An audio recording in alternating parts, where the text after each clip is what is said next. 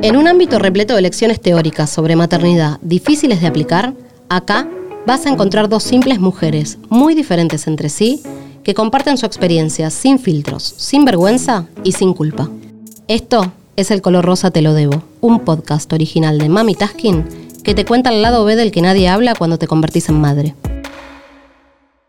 Bueno, hoy huracán en la pareja. Este es un temón. Tremendo. Este es un temón. Viste que está la historia famosa Sí. que habla del hilo rojo. Sí, la conoces. El que estás conectado de por vida. Conectado de por vida, que el destino te conecta con un hilo rojo, ¿no? Con Tenías las que personas, vos. que tenías que ser vos. Bueno, hoy vamos a hablar del hilo invisible. ¿Lo está patentando? Lo estoy patentando acá, ¿eh? El hilo invisible. Bien. El hilo invisible del cual queda pendiendo tu relación después de la llegada de los hijos.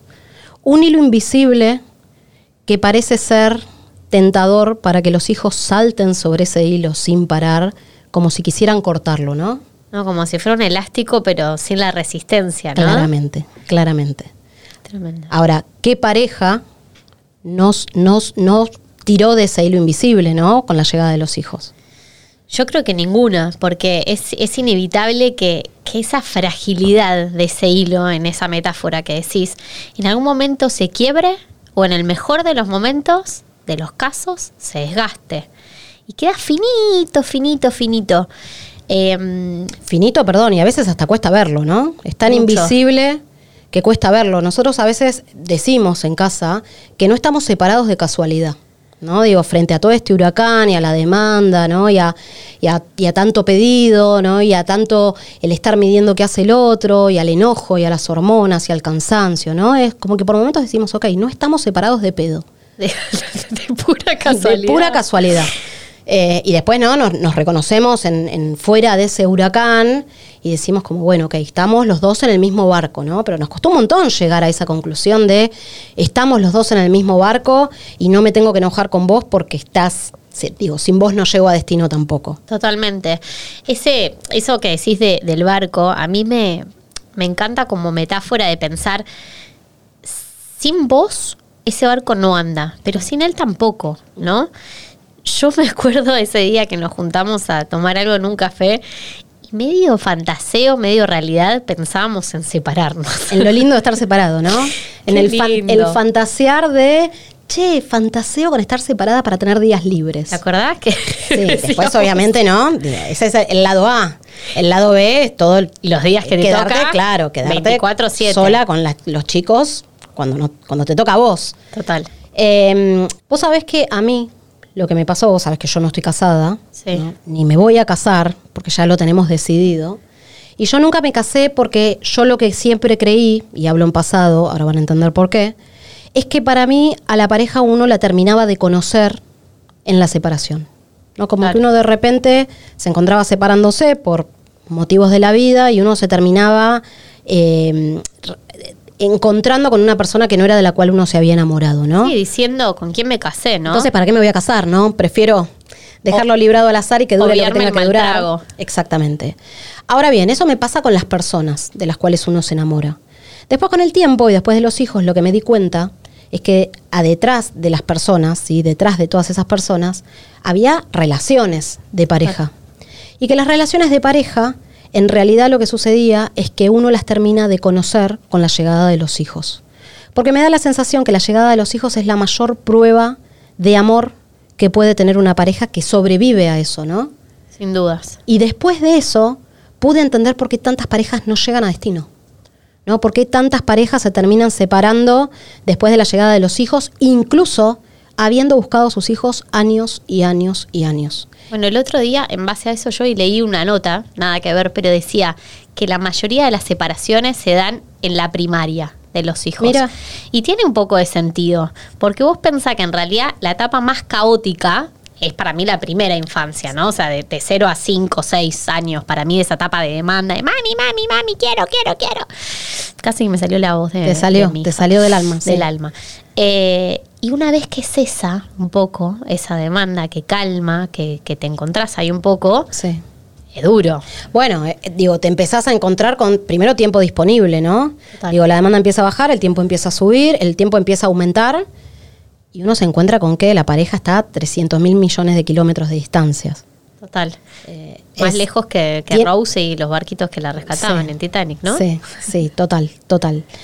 También pasa que de repente nos encontramos con muchas parejas que llegan al hijo como salvación de ese vínculo, ¿no? Digo, ¿cuántas parejas que vienen ya mal y están en crisis, ¿no? Y que no quieren tomar la decisión de separarse, terminan con un hijo y terminan peor que antes. Es como la, la última moneda que tirás al aire, ¿viste? Diciendo, bueno, lo salvo o lo salvo. Total. Y en realidad es un arma de doblísimo filo eso, porque es imposible que un hijo no venga a generar cierta inestabilidad, ciertas diferencias, discrepancias, y estoy siendo muy suave en las palabras que, que estoy empleando, porque en Sí. A veces es casi una batalla campal, ¿no? Sí.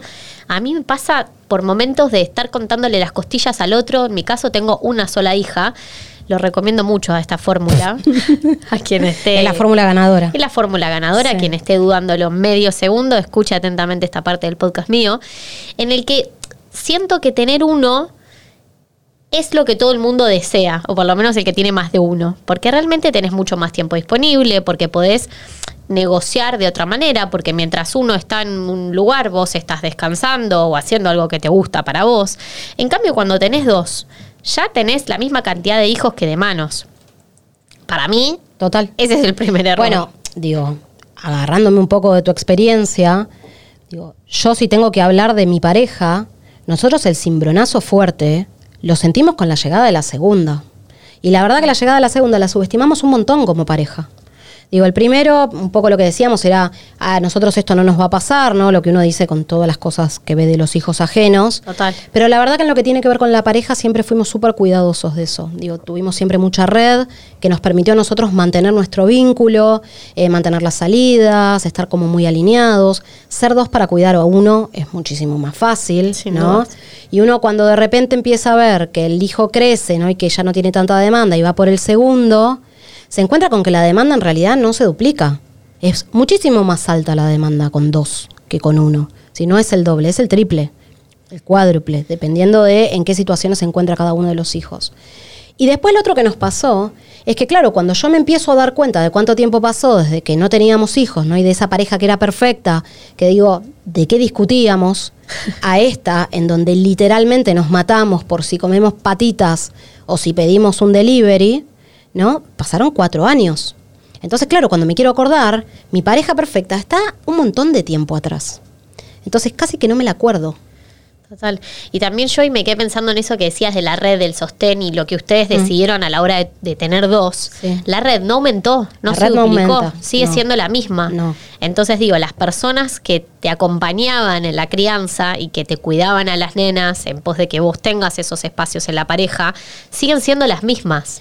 Sí. En el mejor de los casos. Sí, y además, digo, a mí particularmente lo que me pasa con dos es que yo digo, bueno, tienen a los abuelos. Sí, pero los abuelos no se quedan con las dos a dormir.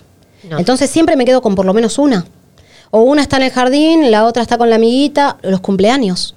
Nos tenemos que dividir para absolutamente todo, entonces nos encontramos con que siempre estamos ocupados y no hay tiempo de recupero.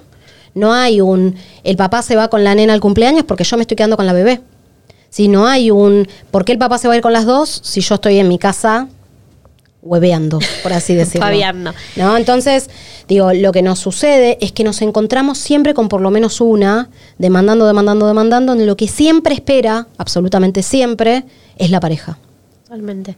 Y me gustó eso que decías de la distancia que vos encontrabas con tu pareja Mm. ideal, que en realidad tu pareja ideal fue tu pareja real, que no es algo que vos creaste en tu mente Sí, como algo imaginario. No. Existió, esa pareja existió. Pero no teníamos hijos. Total. Entonces sí, era una pareja ideal que no discutía, en nuestro caso ninguno de los dos es celoso, eh, digo, real, no discutíamos, o sea, no teníamos ningún tipo de fricción, porque ¿por qué voy a discutir?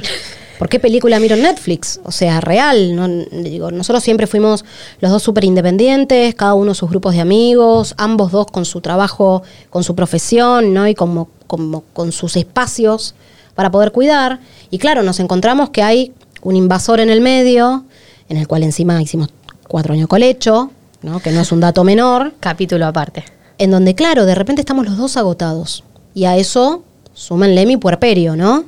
En donde digo, lo hablamos siempre, ¿no? La tarea invisible y lo que uno tiene en la cabeza y el tratar de visibilizar la demanda que implica darle la teta a un bebé, el dormir muy mal, ¿no? Pese a que uno está de licencia, digo, el cansancio se va arrastrando, ¿no? Se acumula. Y en mi caso, la verdad, digo, calculo que es en la mayoría de las familias, pero en mi caso es mamá, mamá, mamá, mamá, mamá, mamá, mamá, mamá, mamá, mamá.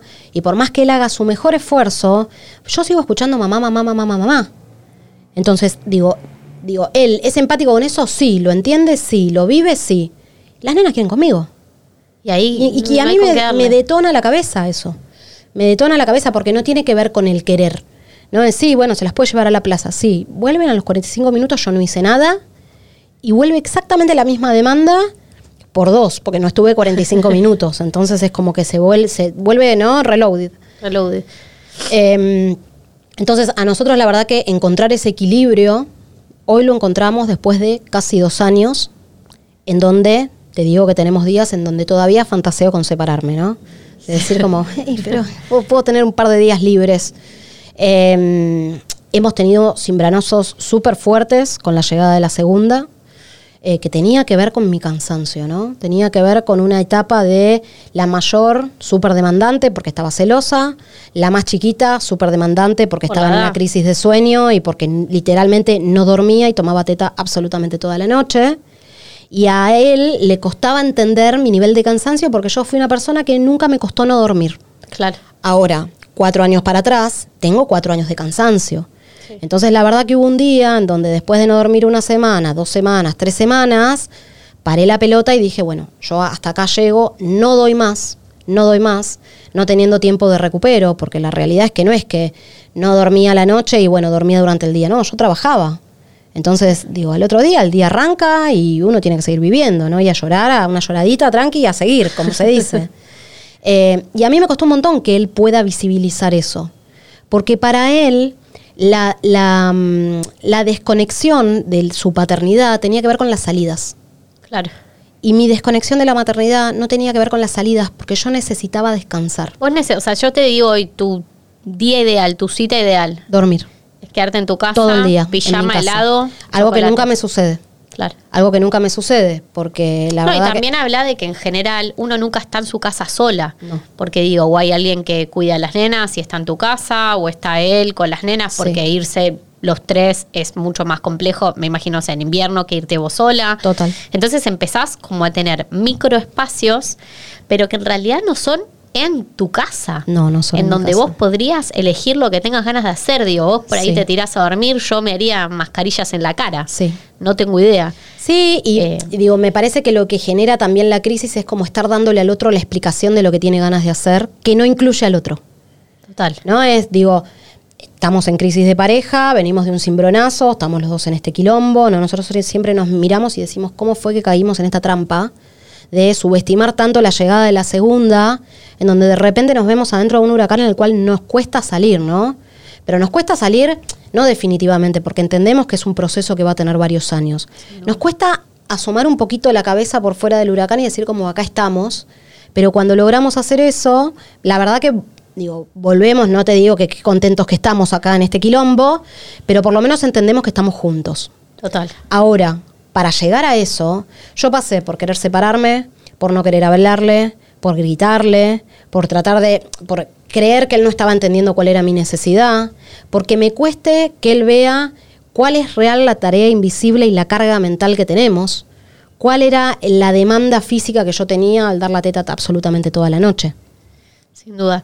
Yo siento que hoy estoy en una etapa distinta en esto que vos decís, porque una sola hija, un poco más crecida, con más espacios, la misma red que incluso fue mejorando con el tiempo, porque pude también eh, soltar y confiar en las personas de mi alrededor para el cuidado de mi hija, lo cual también hay veces que no se da naturalmente.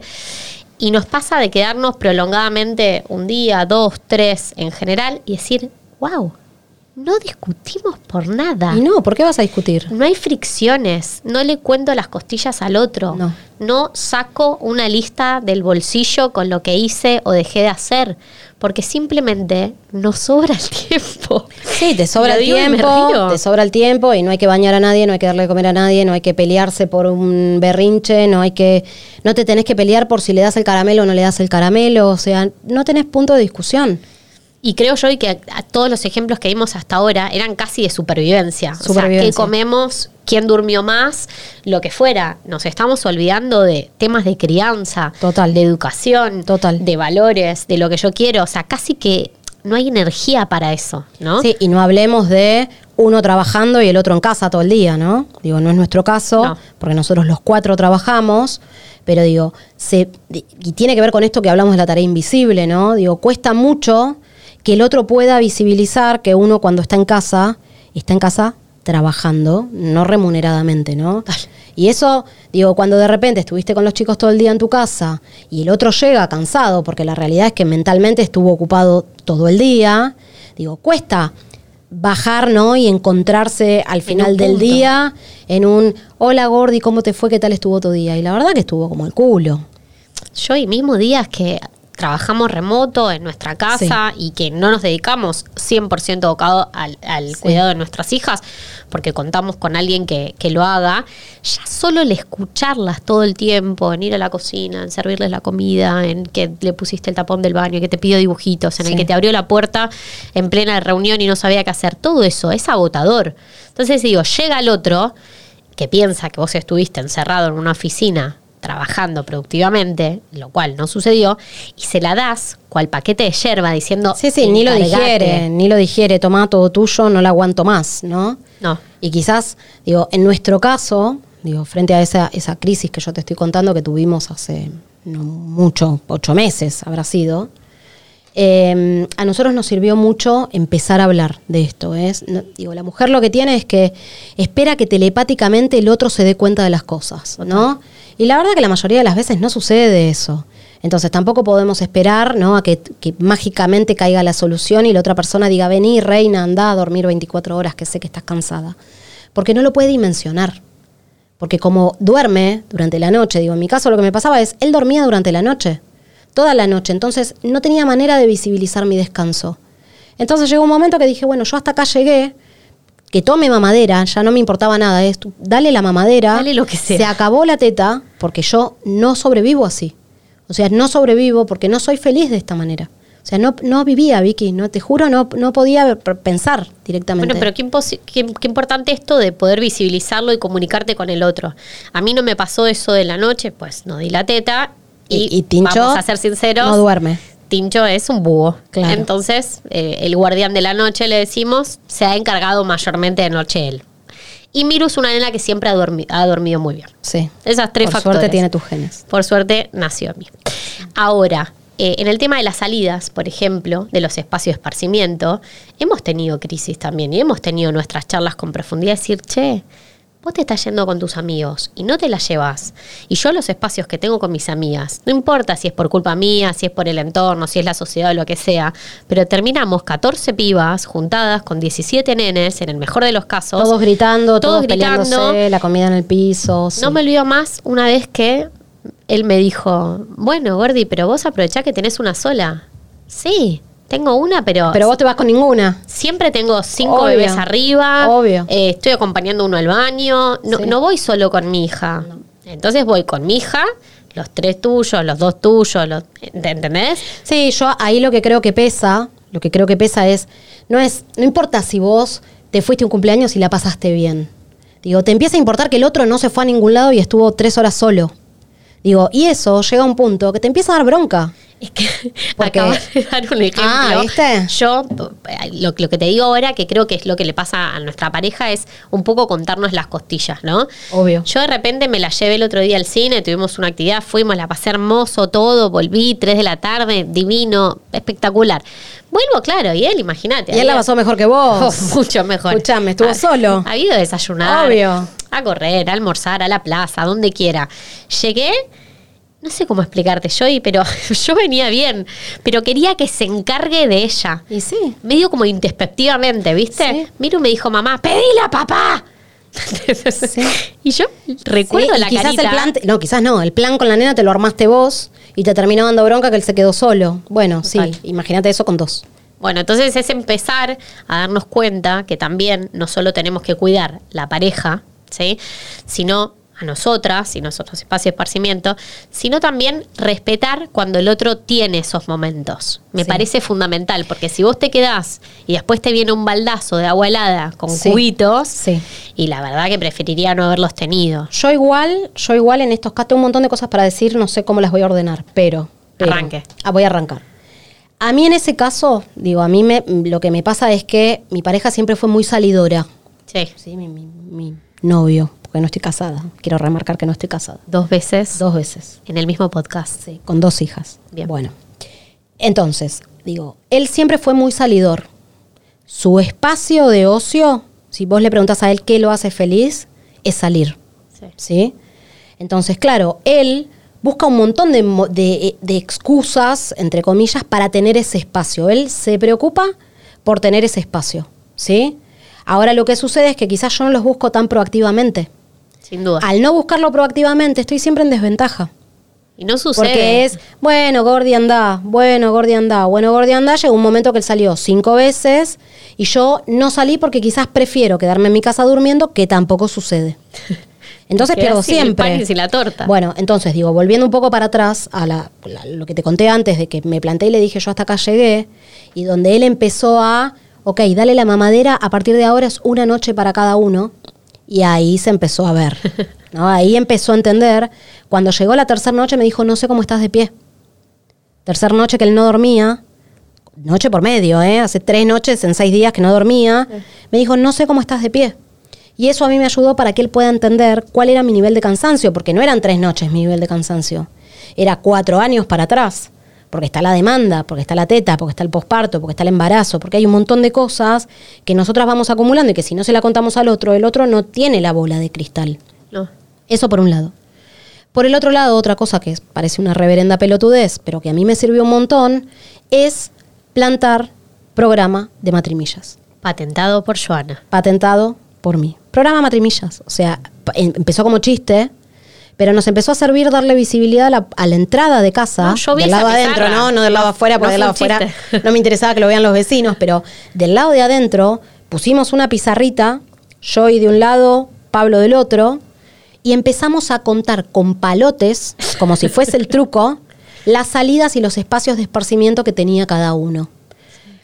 Ahora van a empezar. ¿Y cómo se cuentan y cuánto vale y cuánto no vale? Cada pareja arma sus reglas. Nosotros armamos nuestras reglas, nos sentamos un día y dijimos, bueno, vos querés salir toda la noche, perfecto, vale dos puntos. Vos querés salir en la semana, perfecto, vale medio punto. Vos querés salir de día, perfecto, vale un cuarto de punto. Y así nos empezamos a dar cuenta que el primer mes Pablo tenía, voy a inventar el número porque no me lo acuerdo, Pablo tenía 15 y yo tenía uno. Claro. El segundo mes él tenía 12, yo tenía 3. Y bueno, tuvimos que trabajar los dos. Él trabajó desacelerando en la cantidad de espacios que tenía, tratando de cedérmelos a mí. Y yo la verdad que me empecé a esforzar por tener espacios y decir, che, hoy estoy bien, pero me va a ser mejor salir un rato. Sin dudas.